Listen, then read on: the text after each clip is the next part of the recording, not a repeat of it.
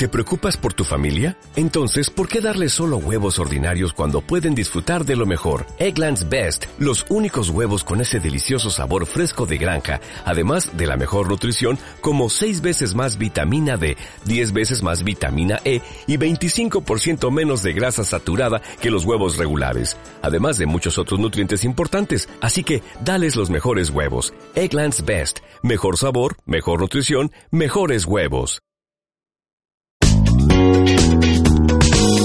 Si quiere dar un nuevo impulso a su negocio, en Aire Producciones le ofrecemos servicios integrales de comunicación, community manager, diseño de logotipo, imagen corporativa, diseño gráfico o publicidad en radio. Le ofrecemos planes personalizados por mucho menos de lo que imagina. Visítenos en www.aireproduccionnes.eu o llámenos al 663 33 45 48.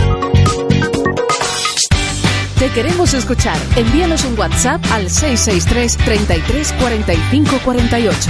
Aire FM Granada 97.4. Que me ayudes a enseñar mis cicatrices. Que me agarres con más fuerza al corazón. Que me digas que aunque De lunes a viernes a las 11 de la mañana y 3 de la tarde te invitamos a divertirte con nosotros y disfrutar de la mejor música y toda la actualidad en Buenos Días Granada.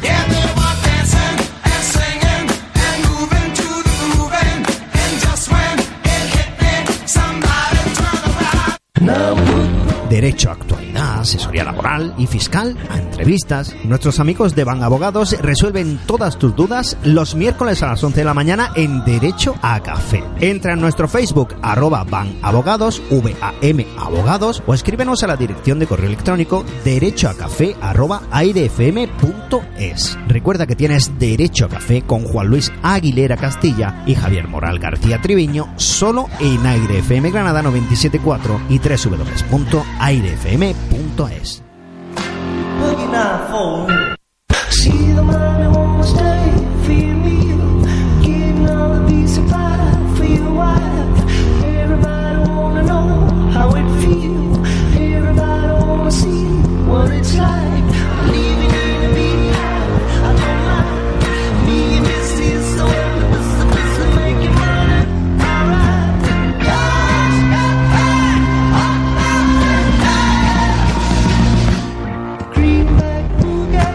Hola, ¿qué tal? Bienvenidos a Derecho a Café, una nueva edición de un programa de derecho mm, y con un poquito de café. Eh, para echarnos esos componentes en el café, pues está Juan Luis Aguilera Castilla y Javier Moral Treviño, a la par que eh, nuestro amigo Alejandro Esperidón, que nos está controlando el tema del sonido para que todo salga perfectamente. Al margen de eso, el que habla, Miguel Oriol, eh, ayudando y echando una mano aquí en recoger los bolígrafos cuando se caen, ese tipo de cosas, ¿no? Eh, Muy buena, buena. Miguel. Bueno, Miguel. Van abogados, bufete van abogados. ¿Tú, le, ¿Tú le has explicado, Miguel, a la audiencia por qué lo de derecho a café? ¿Por qué viene este nombre? ¿Por qué no nos dejáis que nos tomemos la taza de café si no nos la hemos ganado haciendo un programa medianamente aceptable? Pues ya lo has dicho, ¿no? Estamos a palo seco, ¿eh? hay que decirlo. Sí, que sí, no sí. tenemos un café delante. Sí, las once y poco y no ves Ya, tú. sepa la audiencia que a esta apetece, hora- Apetece. Apetece el café. Que a esta hora nos tenéis sin desayunar todavía. O sea que vamos a ver si ahora cuando salgamos. Bueno, pues vamos a ganárnoslo, venga, vamos a ganárnoslo. Vamos a ello. Eh, va- vamos a empezar con una cuestión muy, mm, yo creo que curiosa y, y- y demás, ¿no? El estudio de la abogacía, derecho, cuando dice un, un- chiquillo, ¿no? Un chiquillo con, con 16, 17 o 18 años que va a empezar una carrera universitaria y se decanta por la abogacía, por el derecho, eh, ¿qué son? ¿Cuatro, cinco años, seis años? ¿Cómo ha cambiado pues, esto ya? El plan de estudio ha cambiado, ya son cuatro años. Nosotros Cuatro años. ten en cuenta que estamos hablando que entramos a estudiar Derecho en el año 87. ¿Vale? Suena a prehistoria. Nuestra promoción del año 87-92 eran cinco años de carrera. Sí, yo era del 90. Y bueno, el- ya digo, cambié el plan de estudio, ahora son cuatro años, si no estoy mal informado, por la gente que hace prácticas de pasantía en nuestro despacho, casi no lo dice. Y bueno, pues una carrera con muchas salidas, que es lo que se ha dicho siempre de la carrera de Derecho. ¿Y tú por qué? ¿Por qué elegiste derecho, Javier? Pues no quiero mentir, no era una vocación fuerte en el derecho. Yo tenía la cabeza con 18 años que piensas en todo, menos en, la finalidad profesional. No es una edad para la que estés preparado pensando quiero ser médico, quiero ser informático, locutor, redar. En fin, hay 50.000 salidas. Sí, pero las chicas más guapas siempre están en derecho. Y ese es el determinante. Obviamente acabamos todos en la facultad de derecho por el mayor volumen de chicas que hay en la facultad. Ese es el problema, que ahora hay muchísimos chicos y pocas chicas. Pero sí es cierto que superado ese primer encontronazo con un mundo absolutamente distinto, lo que se viene estudiando obviamente en la EGB, el derecho acaba enganchando. Eh, cuando uno se topa con la realidad de los libros, esos tochos de libros que nos sueltan en primero, pero empezamos a, leer, a investigar y darnos cuenta de la responsabilidad de lo que tenemos entre las manos. Lo decíamos el otro día, impartir justicia, nada más y nada menos. ¿Eh? El ordenamiento jurídico de un país que es lo que regula y hace que funcione al fin y al cabo un país. Y ciertamente, pues con el tiempo vas estudiando distintas materias, civil, penal, laboral. ¿Y ya te decantas por una especialidad? ¿O no? No, no, no, no, no, El, el, derecho se estudia en materia, en mi plan de estudios, ojo, vuelvo a insistir que es mi plan de estudios, ¿de acuerdo? Se estudian asignaturas comunes para todos Acaba los cinco años había estudiado lo mismo. Ahora yo sé que hay créditos, optativas, en fin, 50.000 cosas más que hacen seguramente más atractivo el estudio y más práctico. Sale quizás mejor formados los profesionales de la carrera de Derecho. ¿Y tú, Juan Lo mío también fue un poco de rebote. Yo siempre he sido muy apegado a la ciencia pero la teología no eh, la teología y ese tipo de cosas ¿o no? bueno la teología también pero vamos, esa quizás no era la que la primera que pretendía pero sí me había gustado mucho siempre eh, todo lo que tenía que ver con la naturaleza con los animales con doy fe la química tú lo sabes además bien y pero al final no sé yo creo que fue un poco decantarme por el derecho la, la gran cantidad de posibilidades de, trabajo que tenía cuando salía es la, la salida lo que allí decíamos es que tiene la carrera tiene muchas salidas pues efectivamente la persona que estudia Derecho. Eh, ¿Qué salidas tiene? Aparte de la abogacía, lógicamente, de ejercer como abogado. Bueno, el título, la licenciatura de Derecho, la verdad es que te da mucha opción, por ejemplo, a cualquier oposición de cualquier de cualquier organismo público, pues siempre ya lleva un componente de que ha estudiado una licenciatura en, en leyes y, oye, las oposiciones son eso, a fin de cuentas. Cada una tiene su propia especialidad, pero y trabajar para la función pública es muy atractivo. Eso no significa que sea la única salida. De hecho, ninguno de los que estamos aquí eh, estamos trabajando en la función pública, pero es verdad que la carrera de Derecho te da recursos para que luego a nivel empresarial eh, puedas formarte con la innumerable cantidad de máster que hay hoy en día y de, estudios de posgrado y todo eso. Es cierto que el tener un basamento en, una licenciatura de Derecho mm, creo que era muy importante y quizá eso fue lo que me decantara y pensé, digo, güey, pues casi mejor mm, hago una carrera en lo que luego yo me pueda desarrollar profesionalmente bien y el resto, mis bichos y mis cosas me las dejo como hobby. Y así, y así, ando. y, así, andamos. anda y montas. Ando y monto poco, poco, monto poco a caballo, porque la profesión, ahora si quieres te contamos, porque una cosa es estudiarla y después ejercerla. Efectivamente. Te deja poco tiempo. Eso era lo que yo quería, eso es lo que yo quería preguntar mm, seguidamente, ¿no? Antes de, entrar en cuestiones y en materia, eh, ¿cuál es el día a día de un bufete? o mejor dicho, ¿Cómo surge la idea de montar un bufete? Vamos, Miguel, hay que aclarar una cosa. No todo licenciado en Derecho es abogado. La gente dice, no, pues que yo soy abogado. Bueno, yo creo que abogado es quien no solamente se inscribe en el colegio de abogados, sino quien ejerce día a día la abogacía, porque entonces... Pero no tiene sentido ejercer, o sea, eh, inscribirte en el colegio de abogados y no ejercer como abogacía, ¿no? Bueno, hay gente que se, se colegia como no ejerciente, por, ah. por, conveniencias varias que yo desconozco, pero hay mucha gente que lo hace. Yo siempre digo, hombre, es que yo soy abogado o licenciado en Derecho. Yo soy muy cabezón con eso y siempre me ha costado muchas discusiones con mis compañeros y con familiares y amigos. Bueno, la idea de montar un despacho, en mi caso particular, surge porque no me veía, sinceramente, capacitado para hacer una buena oposición con la que yo estuviera conforme. Ya no solo hablo de las prototípicas de notario, registrador, sino incluso algunas más sencillas. No me veía preparado para asumir esa responsabilidad porque el estudio de una oposición es una responsabilidad grandísima. No solamente para cuando lo estás preparando, sino lo mismo día a día del estudio y luego, obviamente, el ejercicio de ese, de ese cargo que, que, al que accedes. Yo me planteé el ejercicio libre, empecé de manos del que sigo llamando maestro, don Carlos de la Cruz Villalta, al que le mando desde aquí un saludo, porque más me consta que nos oye, me lo ha dicho, y con cierto orgullo para él y para mí. Y bueno, pues tuve la gran suerte de que me enseñó los principios básicos de la abogacía, que son trabajar muy duro, porque el ejercicio de la profesión es durísimo, y más si no tienes padrinos. Yo en mi caso no tengo antecedentes de familiares, mi padre es médico y no tengo familiares cercanos que ejerzan la abogacía que me hayan podido dar esa salida, ese mm, una primera un empujoncito, un empujoncito, con lo cual se hace mucho más duro. Lo normal es que uno empiece haciendo una pasantía, que es esa figura atípica donde el recién licenciado y colegiado pues empieza a aprender de mano de un abogado con mayor experiencia con retribuciones cero. Sí, generalmente. Sí, sí. Pero claro, quien quiera acceder al conocimiento mm, profesional y de la práctica forense del derecho tiene que pagar de cierta forma, con su trabajo, obviamente. Nosotros, mi compañero Juan Luis y yo, personalmente, siempre que ahora a nuestro despacho ya acceden distintos pasantes, nos comprometemos con ellos.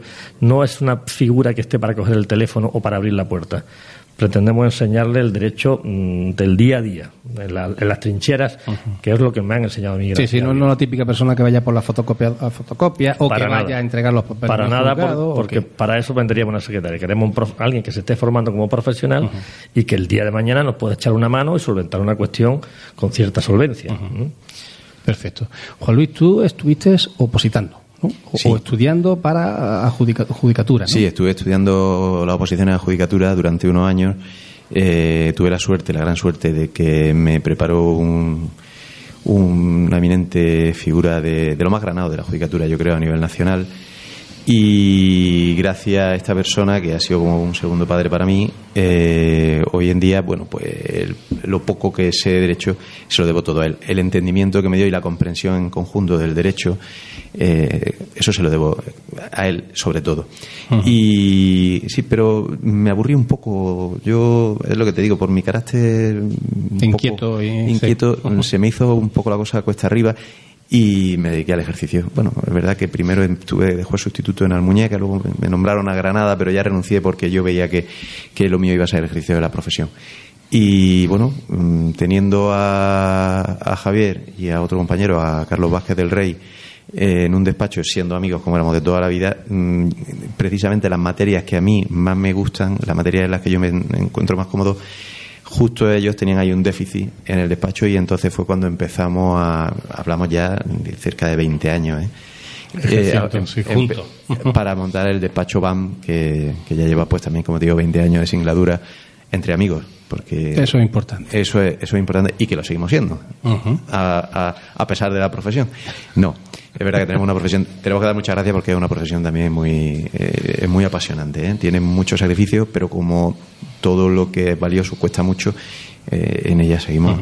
A ver, yo como cliente, si me, ocurre algo y quiero ponerme en contacto con vosotros, yo llego, pues primero llamo al teléfono 958 2211 77 o 22 9100 ajá. Y con eh, dependiendo de mi tema pues me, me, me, me, inclinan hacia un lado hacia otro no vale, obviamente cuando entra el cliente hablamos entre los socios el cliente puede ser que venga de mano de uno de los socios, que suele ser lo habitual. El mayor porcentaje de clientes entra de mano del propio socio. Pero si fuera una llamada, alguien que pasa por la puerta, pues nos reunimos, analizamos cuál es la necesidad del cliente y obviamente lo asume el especialista Eso es lo que yo quiero, ahí es donde yo quiero. O sea, yo, eh, yo soy la persona que coge y que llama al timbre. Pero para que llamar al timbre, vosotros tenéis que estar ahí. ¿Cuál es vuestro día a día? Vosotros llegáis, os levantáis, o seáis, desayunáis y llegáis al despacho, llegáis al bufete. ¿Cuál es el día a día de un abogado? Intentamos mm, cumplir la agenda, pero la agenda se mueve todos los días. Es imposible. Yo manejo aplicaciones. Yo soy muy de tecnologías. Siempre llevo la agenda en el teléfono, en el tablet, en el portátil. Pero sí es verdad que luego los planes se deshacen. ¿Cómo, se nota a Juan Luis que no tiene niños? Porque la tiene involuta la, tablet y, la, el móvil, ¿verdad? Casi igual que el mío, ¿verdad? Sí, sí, sí. y la experiencia nos dice que nada más que sentarte delante de la mesa de trabajo, a la media hora la agenda cae hay que reajustarla constantemente, que por eso es útil la tecnología, para evitar los tachones, vas moviendo tu agenda. ¿Por qué? Llamadas, incidencias, cosas que no podías prever. De pronto te descarga el correo electrónico y recibe una noticia de que un cliente tiene una necesidad perentoria, pues ya te está cortando la agenda. ¿Cuántos casos podéis llevar a la vez? Mm, menos de los que quisiéramos. Pero en cualquier caso tenemos una capacidad de trabajo limitada, como decíamos el primer día. ¿10 personas, 20 personas, 20 casos cada uno? Yo mi, mi, materia es más liviana y puedo hacerme cargo de mayor número de clientes. La materia de Julio es muy densa, muy especializada y sé que lleva menos porque son temas de mucha enjundia. Ten en cuenta que en derecho laboral muchas veces llamamos acuerdos rápidos. Ahora mismo acabo de firmar, viniendo de camino, un acuerdo que no me a juicio y que nos vamos a quitar en cinco días de medio. Pues imagínate qué, alivio. Ah. Que te hable Luis de sus procedimientos de dos y tres años, ¿no? Sí. Sí, claro, es que también la materia también te da, te condiciona muchísimo, ¿no? Eh, en mi caso concreto, Miguel, pues mm, no, la parte del despacho que yo dirijo es la que se dedica al penal, al derecho penal y dentro del derecho penal, sobre todo, al derecho penal económico, mm, todo lo que son delitos económicos, y también al el derecho civil. Esa es la parte en la que, digamos, yo ando, ¿no? Y, bueno, pues el despacho nos organizamos en el sentido que tenemos una serie de compañeros que trabajan con nosotros y entre ellos nos repartimos el trabajo. Como te dije el primer día, de todas formas, no es un despacho grande, no queremos que esto sea un gran despacho en cuanto a, a cantidad. Sí queremos dar quizá calidad en cada uno de los procedimientos que damos. Eso nos obliga a llevar menos procedimientos de los que a lo mejor eh, nos vendrían bien desde un punto de vista económico.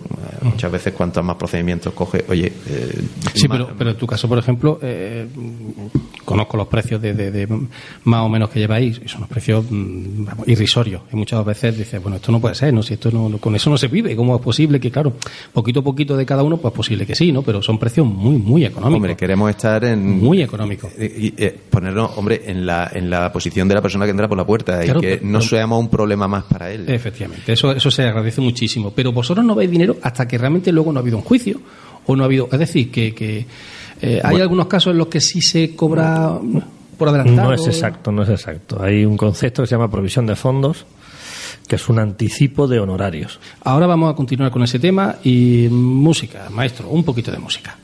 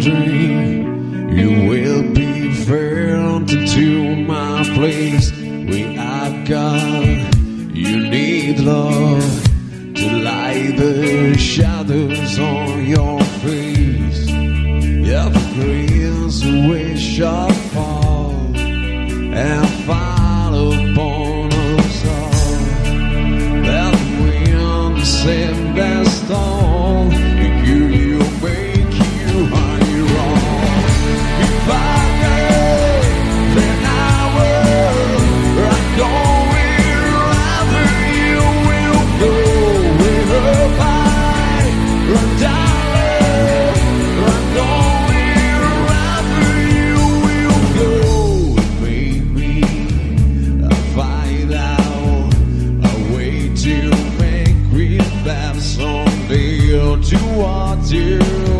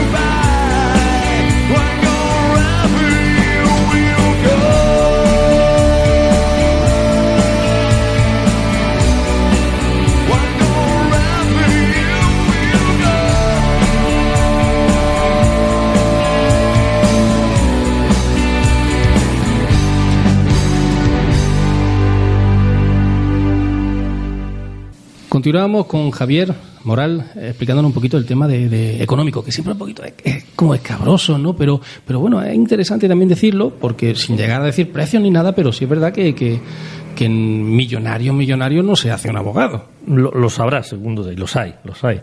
Bueno. Pero el 80% de los, de los abogados tenemos una economía normalita, normalita.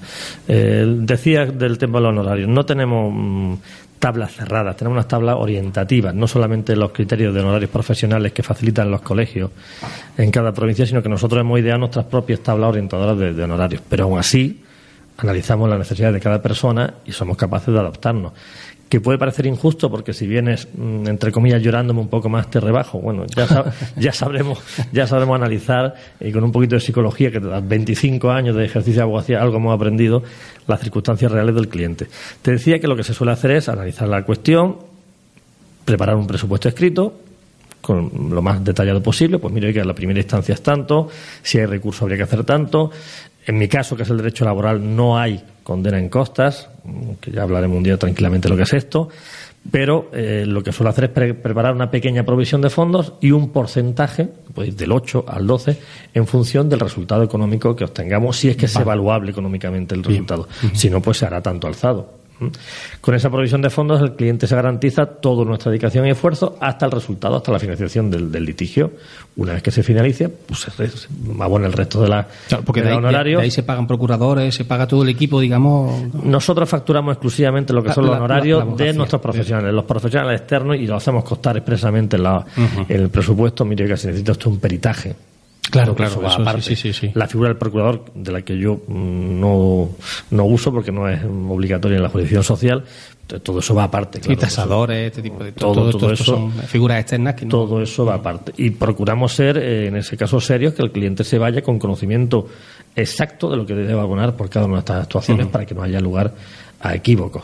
Que luego, por desgracia, los suele haber. Pero, en fin, En concreto, en concreto, Miguel, cuando una persona, por ejemplo, viene a mi sección del despacho y, y me plantea un tema, pues yo no sé, de familia, o me plantea un tema de herencia, un tema del INDE o cláusula suelo, pues, como dice Javier, se le prepara un presupuesto y firmamos con él un, un contrato, una hoja de encargo, en virtud de la cual nosotros nos encargamos de eje- ejecutar un, un servicio que le vamos a prestar a él. Él, en contraprestación, nos va a dar un- una cantidad que es la que vamos a pactar conforme a unas tarifas que tenemos en el despacho.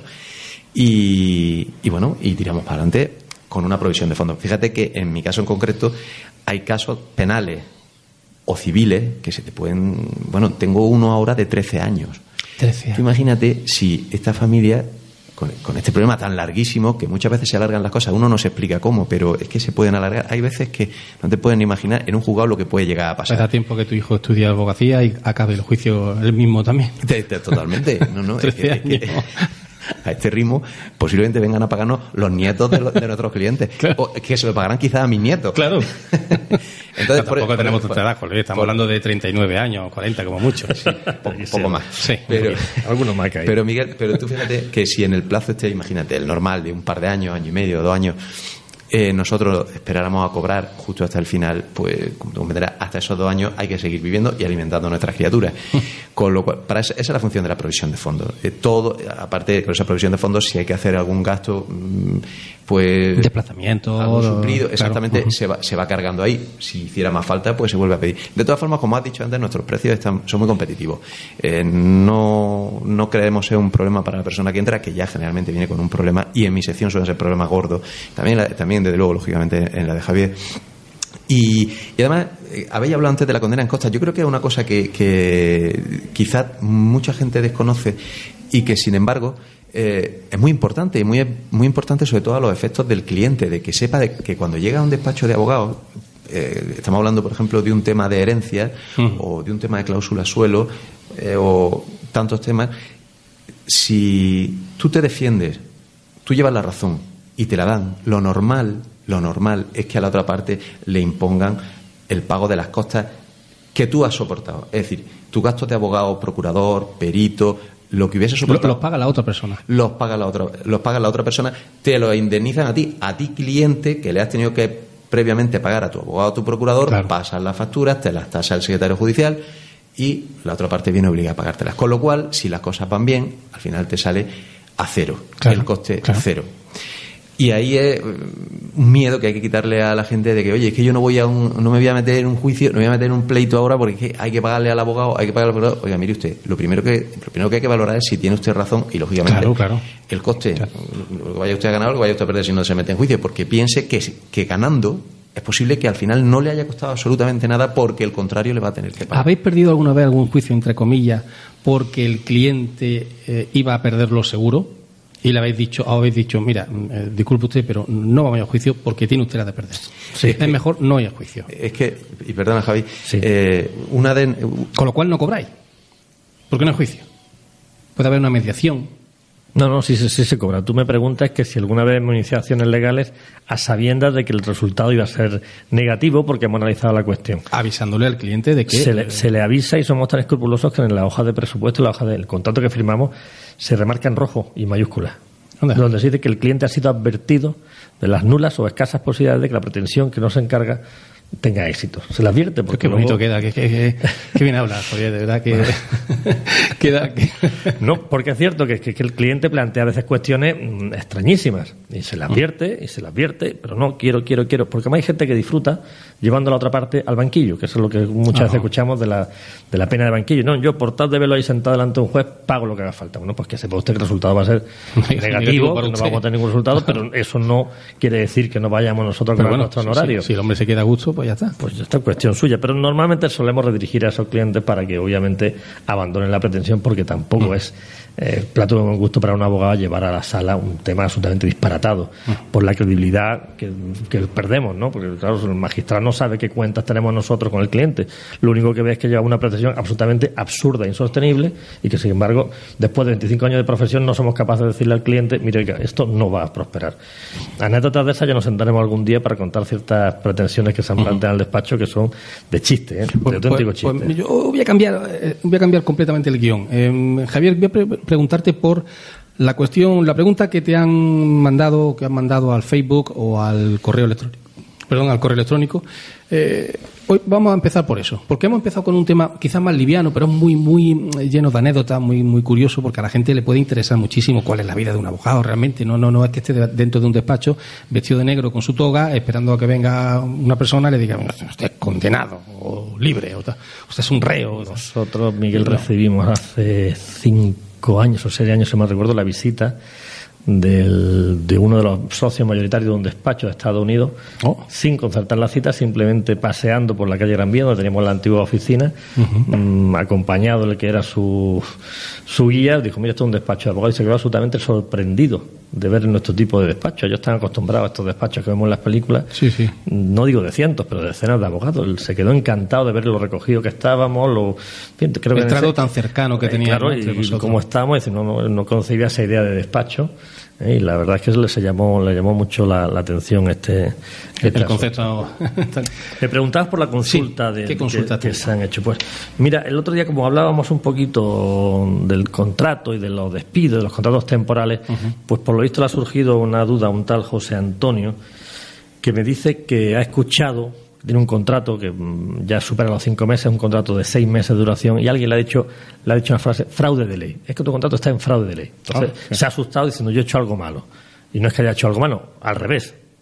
Al revés, es que eh, su contrato se ha formalizado dando una apariencia de ser un contrato temporal cuando realmente las funciones que está realizando son de carácter estructural. Este señor concretamente es camarero de un restaurante y dice, mire, mi contrato pone, porque lo ha puesto en la consulta, el refuerzo de personal. Esa es la causa de contratación temporal. Pues obviamente es una causa absolutamente genérica y que incumple los requisitos de los contratos temporales que marca el Estatuto de los Trabajadores. Y eso se sanciona haciendo el contrato indefinido. Y esto es un toque de atención a los empresarios. Hagan ustedes el favor de cuando hagan los contratos temporales que exista causa de temporalidad, porque si no existe causa de temporalidad, automáticamente lo convierte la ley, previa denuncia, en indefinido. Entonces, ¿de qué le vale a usted hacer un contrato temporal si al final el trabajador, si se asesora mínimamente, va a contratar, va a convertirse en contrato indefinido? A todo lo que puede aspirar usted a perder las bonificaciones por contratación indefinida y a ser sancionado por otro lado.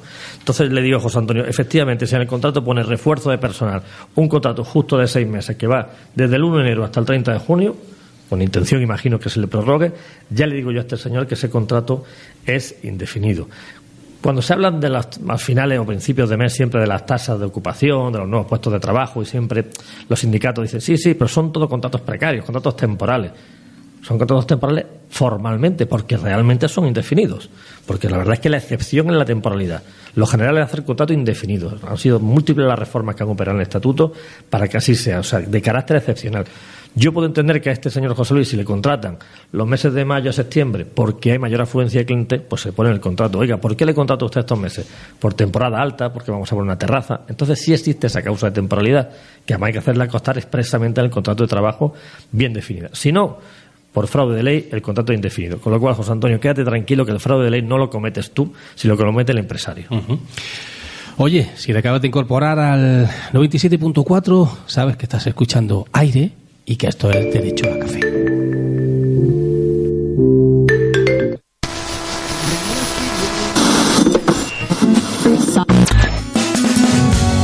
¿Aburrido de escuchar siempre lo mismo? Sintoniza Aire FM Granada en el dial 97.4 FM y en nuestra web www.airefm.es.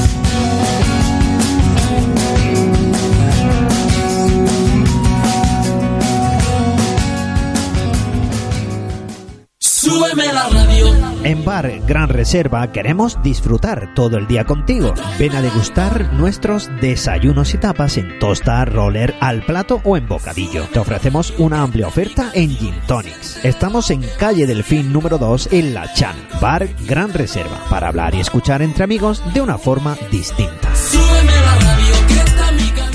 ¿Estás harto de dar vueltas y no encontrar aparcamiento? Evita sanciones por hora. Parking Méndez Núñez. Abonos laborales por horas de lunes a domingo desde 20 euros. Parking Méndez Núñez, a 10 minutos del centro. Síguenos en Facebook Parking Méndez Núñez o en el teléfono 958 27 75 81 y date un respiro.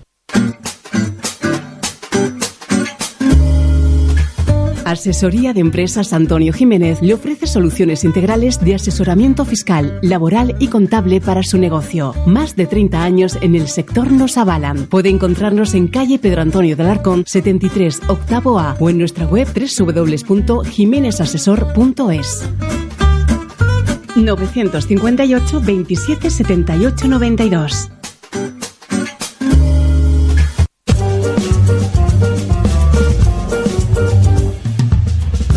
Taller de Carpintería Metálica y Aluminio J. Hinojosa trabajamos cristal, forja, puertas seccionales, bisagras antiguas, cerrajería. Cambiamos su puerta de trastero reforzada sin obra a muy buen precio. Le ofrecemos servicio de mantenimiento integral.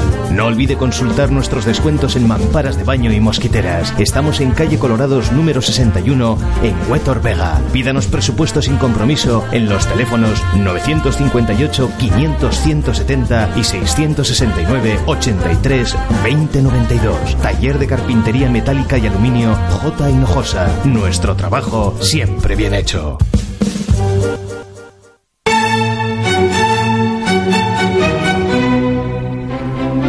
En Antiques San Vintage Héctor Manuel le ofrecemos atención personalizada en sus antigüedades desde el año 1997. Somos especialistas en relojería y joyería. Consulte nuestro catálogo de relojes de pared, sobremesa y pulsera de alta gama. Le ofrecemos relojes de bolsillo del siglo XVII al XX. Visítenos en Granada, calle Ángel Ganivet 5, local 15 o llámenos al teléfono 659 06 98 89. Levantina de Seguridad en Granada. Confía a nuestros vigilantes de seguridad la vigilancia y seguridad de bienes y personas como ya lo han hecho en Granada instituciones, urbanizaciones, polígonos, locales de ocio, centros comerciales y toda clase de servicios. Eficacia y garantía en vigilancia y seguridad. Director de Seguridad en Granada, Rafa Poto. Visítenos en nuestra web www.levantina.net. Teléfono 619 75 22 31. 619 75 22 31. Existen aromas que colorean recuerdos, que nos transportan a un momento determinado. Existen recuerdos que nunca se olvidan. En Cafetería Lisboa, ofreciéndoles el mejor café 100% arábica no robusta, no torrefacto, importado de Colombia, Brasil y Etiopía. Ven a visitarnos en calle Reyes Católicos 67, esquina con Plaza Nueva y despierta el sabor con una taza de Santo Amaro elaborado en nuestro tostadero de Monachil. Y si eres más de descafeinado, te ofrecemos una opción natural importada de México con certificado Mountain Water. Cafetería Lisboa, cuando el café se convierte en un arte. Don't know why. Te queremos escuchar. Envíanos un WhatsApp al 663 33 45 48. Aire FM Granada 97.4. Derecho a asesoría laboral y fiscal, a entrevistas. Nuestros amigos de Ban Abogados resuelven todas tus dudas los miércoles a las 11 de la mañana en Derecho a Café. Entra en nuestro Facebook arroba Ban Abogados, V-A-M Abogados o escríbenos a la dirección de correo electrónico derechoacafé arroba airefm.es. Recuerda que tienes Derecho a Café con Juan Luis Aguilera Castilla y Javier Moral García Triviño solo en Aire FM Granada 974 y www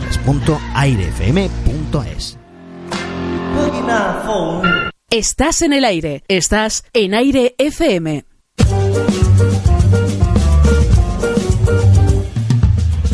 En Taller de Carpintería Metálica y Aluminio J. Hinojosa trabajamos cristal, forja, puertas seccionales, bisagras antiguas, cerrajería. Cambiamos su puerta de trastero reforzada sin obra a muy buen precio. Le ofrecemos servicio de mantenimiento integral.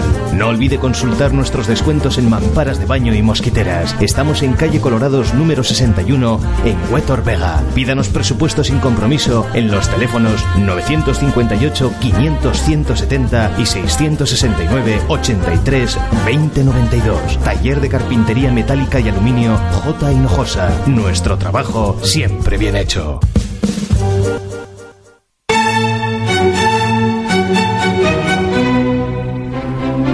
En Antiques and Vintage Héctor Manuel le ofrecemos atención personalizada en sus antigüedades desde el año 1997. Somos especialistas en relojería y joyería. Consulte nuestro catálogo de relojes de pared, sobremesa y pulsera de alta gama. Le ofrecemos relojes de bolsillo del siglo XVII al XX. Visítenos en Granada, calle Ángel Ganivet 5, local 15 o llámenos al teléfono 659 06 98 89. Plan más perfecto? ¿Quieres estar guapo? ¿Sentirte atractiva y elegante? ¿Tienes una boda, bautizo o comunión? En Peluquería Maru te asesoramos y seleccionamos el look que va contigo. Usamos solo primeras marcas y a precios asequibles. Amplio aparcamiento. Visítanos en calle Maestro Faust, local 3, en Granada, a escasos minutos de Centro Comercial Serrallo Plaza. Cita previa en el teléfono 958 12 93 46. Peluquería Maru, porque la belleza forma parte de nosotros. Yo me pierdo, sin ti me vuelvo veneno. Súbeme la radio. En Bar Gran Reserva queremos disfrutar todo el día contigo. Ven a degustar nuestros desayunos y tapas en tosta, roller, al plato o en bocadillo. Te ofrecemos una amplia oferta en Gin Tonics. Estamos en calle Delfín número 2 en La Chan. Bar Gran Reserva. Para hablar y escuchar entre amigos de una forma distinta. Súbeme la radio, Levantina de Seguridad en Granada. Confía a nuestros vigilantes de seguridad la vigilancia y seguridad de bienes y personas como ya lo han hecho en Granada instituciones, urbanizaciones, polígonos, locales de ocio, centros comerciales y toda clase de servicios. Eficacia y garantía en vigilancia y seguridad.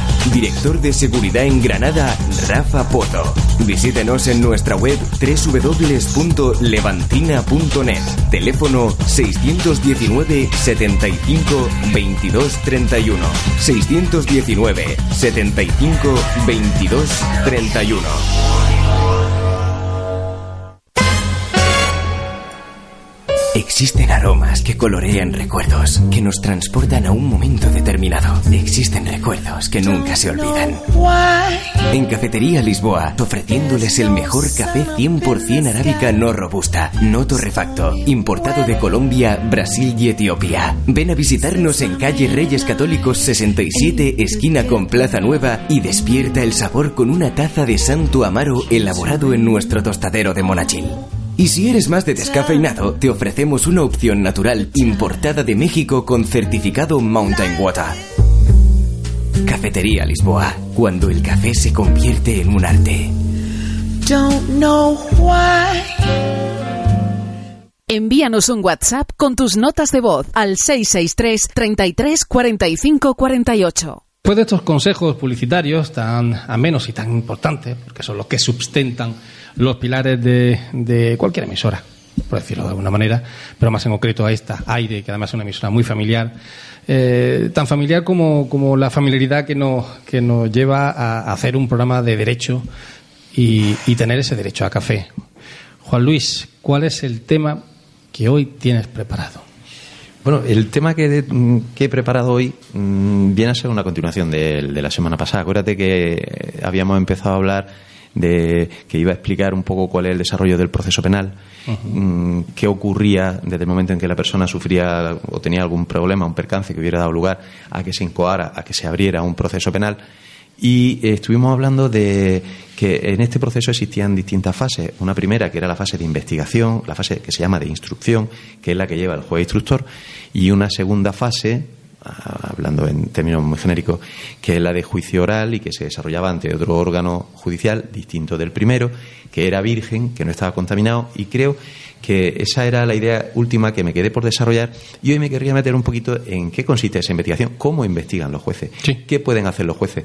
Y no, no que eche polvillo blanco y con un rayo ultravioleta vayan descubriendo ¿También? cosas. ¿Sí? No, hombre, los jueces no, pero ah. la policía judicial sí, la policía científica que está que está a, a, la, a la orden del juez, pues cualquiera de, cualquiera de las dirigencias que acuerde su señoría, pues es que tiene que practicar. Y lógicamente hay unos grupos de, de, de científicos que son policías, que son competentes, no, son mucho más que competentes y que son los culpables de que luego eh, la mayoría de los procesos penales se resuelvan de manera satisfactoria, sabiendo quién ha sido, cómo ha sido, y dónde ha sido y cuándo. Esto es como Grison, el, más o menos, CSI, más o menos, Miguel. Por eso, de hecho, lo que hoy quiero contar son dentro de las diligencias instructoras, de la diligencia de la fase de sumario, quiero contar eh, quizá las últimas porque son las más novedosas que se han introducido en el año 2015 por aquello de que son las la más tecnológicas, pero también eh, otras diligencias que yo creo que son muy curiosas. Previamente te quería decir esto, verás. Eh, te decía el otro día que el órgano que dicta sentencia no es el mismo que ha instruido. El juez que ha investigado no es el que va a dictar la sentencia, ¿no? Y que esto se debía, creo que es lo que me faltaba por decirte, porque creo que no nos dio tiempo, se debe a que mmm, se pretende, como los jueces forman su convencimiento en conciencia, se pretende que el órgano judicial, ya sea una persona o sean más, porque sea una sala, un órgano colegiado, tanto una como otra, cuando lleguen a conocer del, del caso, estén absolutamente vírgenes, no estén contaminados por impresiones que hayan podido recabar en momentos anteriores. -huh. Entonces, que tenga todo el mundo la tranquilidad de que cuando llega a juicio, la persona que se sienta a juzgarlo, ya sea una o sean tres, o sea el número que sean por ser un órgano mmm, superior, eh, no vienen para nada, eh, mmm, digamos, intencionados o con una o con algún tipo de, inclinación hacia uno u otro lado, porque vienen vírgenes con relación al asunto. Y es precisamente toda la prueba que se va a desarrollar a su ojos, junto con ellos, siguiendo el principio que en derecho se llama de inmediación, con, con esa prueba es con la que ellos van a acabar formando su convencimiento y con la que van a dictar sentencia, y no con todo lo que haya ocurrido anteriormente. Porque todas esas pruebas, la inmensa mayoría, se van a reproducir también en la fase de juicio. Bueno, pues dicho esto, que me apetecía la verdad contarlo, porque creo que, eh, creo que es que es muy importante saber que cuando realmente se habla de la independencia judicial y que los jueces son imparciales es porque lo son y porque la ley se preocupa de que lo sean y de crear las garantías para ello, pues mm, de la fase de instrucción te podría hablar eh, cosas que son un poco eh, de perogrullo, como por ejemplo, eh, porque hemos tenido una consulta últimamente en el despacho, no ha sido por correo electrónico, fue una persona que directamente me la preguntó que le habían sustraído un, objeto valioso de, de un hotel en el que se encontraba y había puesto una denuncia, esto no era en Granada, pero a fin de cuentas el problema que se le planteaba era que estando todo muy claro, esta persona no era capaz de justificarme algo que lo primero que se trata en un delito de contra patrimonio, un hurto, un robo, es la preexistencia de la cosa sustraída. Es decir, si yo digo que me han robado un reloj, lo primero que tendría que hacer es justificar que yo tenía ese reloj. Pero ¿es tu palabra contra la mía? No, aquí no es tu palabra contra la mía. Hay, hay que demostrarlo con una factura. Hombre, claro. Hombre, claro. Porque. porque sea, un reloj que te han dejado tu bisabuelo, que viene de una herencia que ya de por sí ya se lo regaló Cristóbal Colón, en fin, que ¿cómo, cómo justificas tú una factura? Claro, porque todo el mundo no tiene la factura, porque si es un reloj de hace 10 años o de 20 o algo que ha recibido tú por herencia y resulta que no tiene un documento de pago de haberlo comprado, pues lógicamente la ley sí prevé que existan otras diligencias de comprobación de esto, de esto, de esto que, que la ley llama a su vez el cuerpo del delito. ¿Cómo son? Pues testigos, ¿cómo son? Documentos, ¿cómo son? Eh, pericias, pero la preexistencia de la cosa sustraída es muy importante dentro de lo que la ley llama el cuerpo del delito. Cuerpo del delito, porque todos nos imaginamos rápidamente que es el muerto. Todo se nos va a la cabeza al homicidio y el Pues tú muerto. fíjate que yo, yo, yo, no- yo me he ido por una mujer, no sé por qué. El ¿La cuerpo- No, no, no, no muerta, una, una chica, una chica, Ah, el el cuerpo del delito. del delito. Ah, el cuerpo del del delito, delito. porque la, la chica es la que va por... No sé por qué, me ha ido por ahí. Bueno, pues, pues fíjate, no siendo el caso, imagínate que, que hay, que hay un muerto, pues claro, eh, la ley te lo, te lo regula y todos ya sabemos lo que es una autopsia, porque estamos hartos de verlo en Grison y estamos en Sí, sí, sí. Estamos en eso. Y aparte de eso, la ley prevé otras muchas diligencias de investigación, porque no vamos a perder tiempo en explicar lo que es una autopsia cuando todos la sabemos, no habiendo ido nunca a ninguna. Prácticamente hemos estado todos a presencia de alguna. Ah, sí, Javier, Javier ha estado. Durante mi estudio de criminología. Ah, claro, La efectivamente. experiencia para no repetirla, vamos. Sí, sí, sí. Vamos, esto no es diseccionar ranas, ¿no? No, no, no, no, es muy distinto. Muy distinto tener un- alguien que ha estado vivo una hora antes, tenerlo. Una, una hora antes. Unas horas antes. En mi caso fue un suicidio y tengo- tuvo que pasar por el instituto. Sí, muy desagradable. Para no repetirlo. Bueno, es que siempre que existe alguna muerte que pueda haber algo de sospecha de criminalidad, entonces es cuando se practica esta autopsia. Que, Pero no- eh, siempre se hacen, ¿verdad? No, siempre no, No siempre se solamente cuando hay una muerte sospechosa de criminalidad. Una persona que, que fallece una en la parada calle, de corazón o lo que pues, sea. Lógicamente, eh, Y si esa parada de corazón, o sea, para que ha sido. vamos a ver, ¿porque le han pegado un tiro en la cabeza? Pues no, no, no, sí. no, no, no, una pastilla, un veneno. Ah, tú sabes, algo que pueda. Hombre, ten en cuenta que el levantamiento de cadáver del que, al que yo te hago referencia es cuando se desplaza la autoridad judicial, porque ha habido, imagínate, un asesinato, pero todas las muertes las tiene que certificar un médico. Y cuando certifica la muerte, certifica la causa de la muerte. Lógicamente, Ya, el pues, médico. una parada cardiovascular. Ya está. Pues bueno. el médico sabe cuáles son los síntomas, cuáles son los, la- la- la- la- claro, todo, todo, todo aquellos mm, indicios que le dan a él, que su ciencia le lleva a pensar que ha habido pues un infarto de miocardio, lo que sea. Ahora, sí que es cierto que cuando exista algún tipo de indicio que pueda dar lugar a eso, a que ha existido algo de veneno, o que ha existido Ujú. un ahogamiento, cualquier historia, la muerte pasa ser sospechosa de criminalidad y entonces es cuando se aplican estas medidas de levantamiento de cadáver, etcétera, etcétera. Eh, pero con relación a lo que me decía antes, eh, para eso está la inspección ocular, o sea que cuando, cuando la persona, cuando la persona que ha que ha fallecido se encuentra, estamos hartos de ver cómo señalan con las tizas en el suelo, cómo se precinta. Toda esa, esa es la inspección ocular que se realiza bien por el juez o bien por la policía judicial y eso es importantísimo, se hace en los primeros momentos y todo está regulado en la ley. Eh, todas estas son, lo que te digo, las diligencias de investigación. Porque eso no es cosa de la policía, eso es cosa de la, de la, de la justicia. Ten en cuenta que es que la policía actúa bajo la orden de la autoridad judicial. O sea, no se puede tocar ese cadáver. ¿No? No se puede. No, no se puede tocar el cadáver, hombre, no se O sea, debe tú- tocar un cadáver. Tú, tú imagínate que vas, andando y te encuentras una persona muerta, pues no sabes que está muerta y quieres hacerle el boca a boca, total, que lo mueves, lo meneas, bu, bu, lo cambias de sitio, a lo mejor le has cambiado hasta la postura. ¿La has fastidiado ahí? Hombre, Miguel, pues puede ser que sí. Es que tú también me.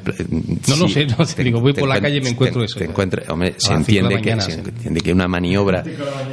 que no haya nada. que una maniobra razonable de reanimación, no entendemos que cuando una persona, mm, pues, oye, pues posiblemente no va a afectar a la investigación posterior, salvo que tengamos muy mala suerte y aparezca, a- acabe apareciendo él el autor de- Claro, claro. del asesinato. En esos casos, pues, pues, No tocar, vamos, no, no, no. no. en esos casos llama a la policía, que la policía que está mm, muy, muy versada en esto, pues sabe cuáles son lo que tiene que hacer. Y todo ello siempre dando cuenta a la autoridad judicial, que es en definitiva la que va organizando el procedimiento. Ujú. Cosa que tienen que despertar al juez, ¿no? De turno, Claro. si está dormido y, y que venga. En los casos de muerte violenta sospecha- o sospechosa de criminalidad, hay supuestos en los cuales mm, puede hacerlo tan solo un médico forense o en otros en los que sí va la autoridad judicial. En lo del el ámbito del procedimiento abreviado puede hacerlo tan solo el médico forense y, y, y él es el que certifica su muerte. Pero cosas que contarte de la instrucción por, por, por ir mezclando diligencia y cosas. Por ejemplo, el agente encubierto. Tú sabes, Pues, el agente encubierto, estamos hartos de ver en las películas. Yuri. A mí me suena. Yuri, al ruso, que está doble nacionalidad y que. Pues en este caso en concreto no. Eh, El, el agente encubierto es un, un policía que oculta su identidad y se hace pasar por, por un traficante. Y entonces él se mete en medio de esa operación de tráfico de drogas tóxicas, estupefacientes y tal, y está permitido porque es la única manera de seguirle el rastro, de seguir todo el decurso de, esta, de este delito contra, contra la salud pública. Permíteme, Juan Luis, que sigamos el resto de este tema musical y una vez que concluya, continuamos con, contigo. Fenomenal.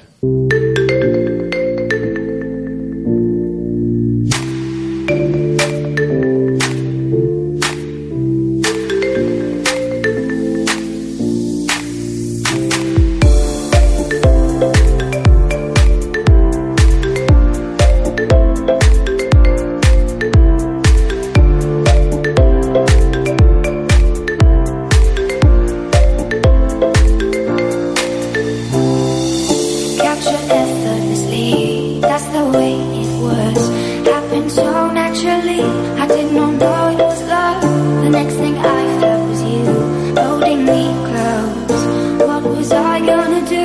I let myself go, and now we're flying through the stars. I hope this night will last forever.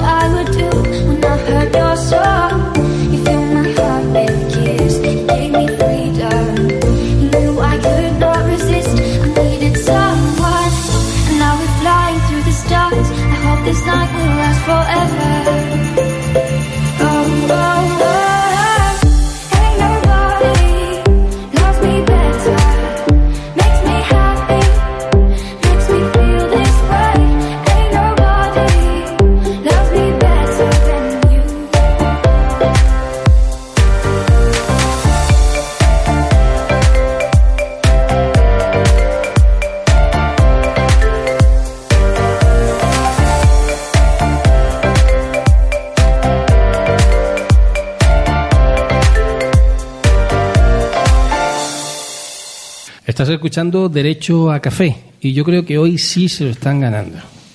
Javier, Juan Luis, Alejandro y un servidor creo que sí vamos a tomarnos un café una vez que concluya Bien cargado. la diligencia. ¿no? Apetece, De- apetece. Apetece, ¿verdad que sí? Sí, con sí, sí. tostadas es posible. Sí, con- bueno, ya estás pidiendo mucho. Ya estás pidiendo mucho. Ya depende un poco de Juan Luis, de cómo, cómo va a continuar con, con este tema tan apasionante de la figura encubierta y este tipo de cosas.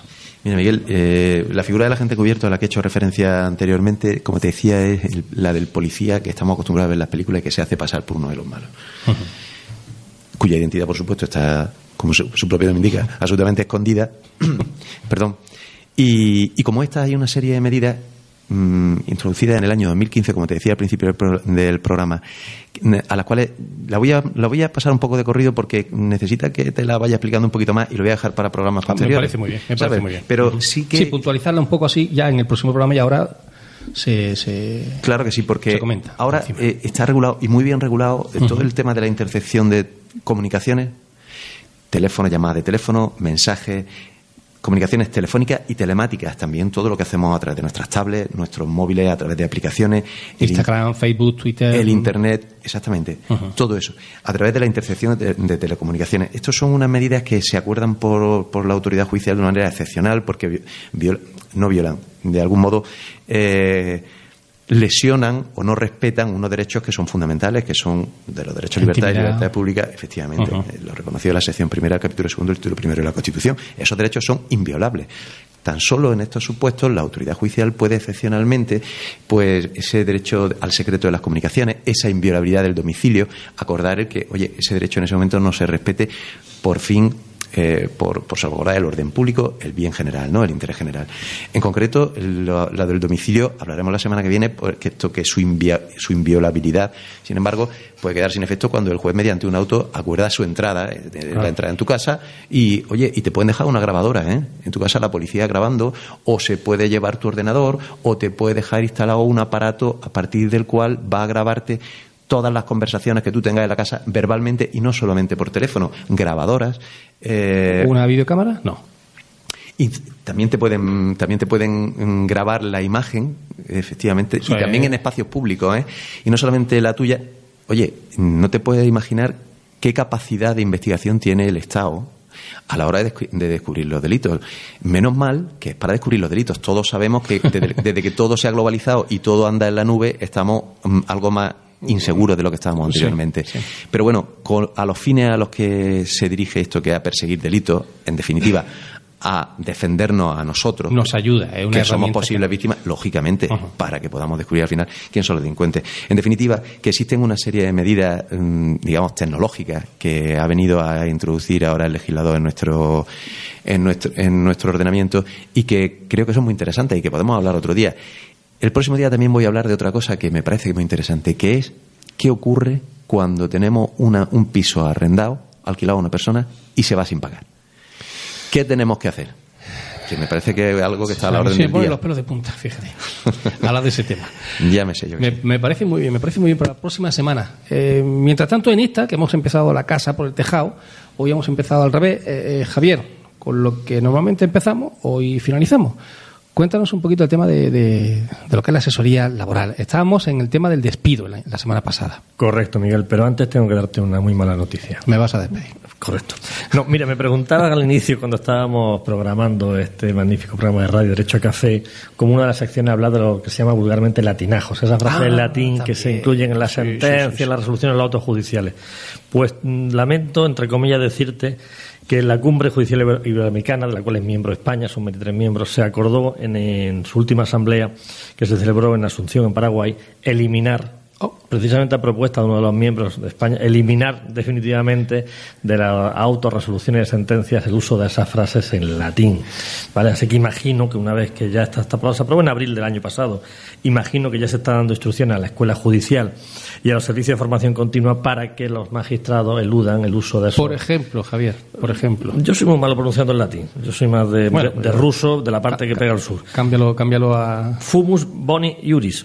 Eso, te lo ponen a ti en una sentencia y obviamente te tiene que explicar el abogado el fondo de la sentencia y la traducción de Sí, esa porque me, frase. me me- me parece más bien una receta de gastrobar, ¿no? Pues prácticamente reci- con salsa americana. Sí, además. sí. Entonces, ya te digo que yo mm, no sé lo que pensaba mi compañero. Yo creo que era un anacronismo, que era ya hora de que se fuera suprimiendo, porque queda muy elegante todo lo que tú quieras, pero la justicia para el pueblo y el pueblo tiene que entender las Sí, resoluciones. favor. y más de un latinajo más de dos veces que resulta incomible, infumable la sentencia. lo digo con todos los respetos. ¿eh? Volviendo al tema práctico del No, pero ese, ese tema sí me gustaría también tocarlo la semana que viene porque me... Haz la prueba un día de coger el micrófono y lanzarte a la calle y Sí, sí, yo sí, te doy sí. una reacción de 15 frases de este tipo a ver qué te dice la, la, la audiencia, porque va a ser un Pues ahí menos gracioso. me han ¿eh? lanzado el reto, la semana que viene Pues tenemos vamos a ello, vamos la resolución. Mira, segunda parte del, del despido, yo voy a seguir un orden cronológico, como si fuese una película, no tipo, a ver si me equivoco, George Lucas, la de la Guerra de Galaxias. George Lucas, la Guerra de que Galaxias. hace primero la primera, la quinta parte, luego la Sí, primera, bueno, sí, seguro loco. viene. Yo voy a ir en orden, ¿vale? Sí, pero da el favor de no meterte con George Lucas. Para nada, no, me ocurriría. Más lejos de mi intención. Mira, hablábamos de, de- de accionar el derecho eh, cuando uno quiere, un empresario decide despedir a un trabajador por una causa objetiva. Habíamos hablado de la comunicación escrita, de redactar bien la carta, del preaviso, de cuantificar la indemnización y ponerla a disposición. Bueno, pues vamos a llegar al momento en que ya hay que darle formalmente la carta de despido al trabajador. Ese acto, mm, ya digo, un poco traumático, ¿no? Bueno, eh, cada empresario que lo haga como quiera. Yo siempre pienso que es mejor hacerlo personalmente porque yo voy a exigir, como abogado, que fuera, en este caso, del empresario, tener constancia de que el trabajador ha recibido esa carta mediante la firma del recibí de la copia.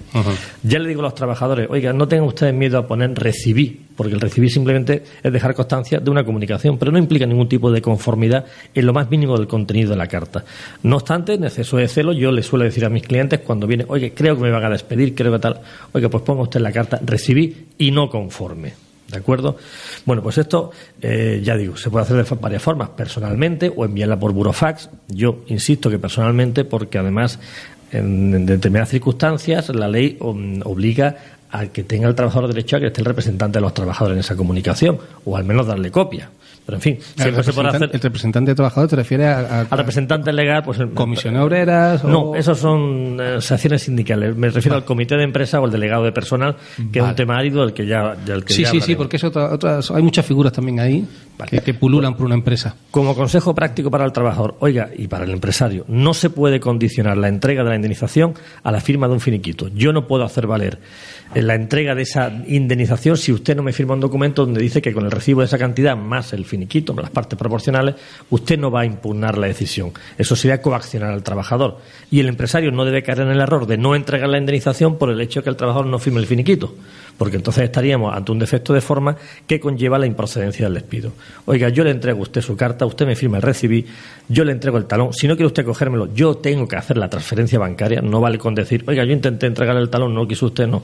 Yo le hago la transferencia bancaria porque hoy por hoy funcionamos todo el mundo con transferencia bancaria y usted con la carta de despido haga lo que le parezca. O se allana o la impugna ante, ante los juzgados, previamente ante el CEMAC, del que hablamos el primer día, y si no hay acuerdo, ante el juzgado. Pero insisto mucho, no condicionar la firma del finiquito a la entrega de la indemnización. ¿De acuerdo? Fantástico, pues hasta aquí, derecho a café. Yo creo que sí, que sí. Hoy sí vamos a tomar un café muy, Espero. muy tranquilito y muy a gusto. Muchísimas gracias de nuevo. Una semana más disfrutando, disfrutando del derecho con Ban Abogados. Eh, ¿En qué teléfono estaban? Vamos a recordarlo. Miguel, el 958 22 11 77 y el 958 22 91 00. ¿Y el correo electrónico? Sí, pues pues, yo creo que podemos, para el tema de consulta, utilizar el de aquí, ¿no? Sí, Que sí. Si no mal recuerdo, era derechoacafé.airefm.es. Ahí recibiremos gustosamente las consultas y le iremos solventando una a una. Muchísimas gracias, Muchísimas compañero. gracias. Hasta la semana que viene. Y que... ¿A por el café? Y vamos por el café. Muchísimas gracias. Gracias, Alejandro. Gracias.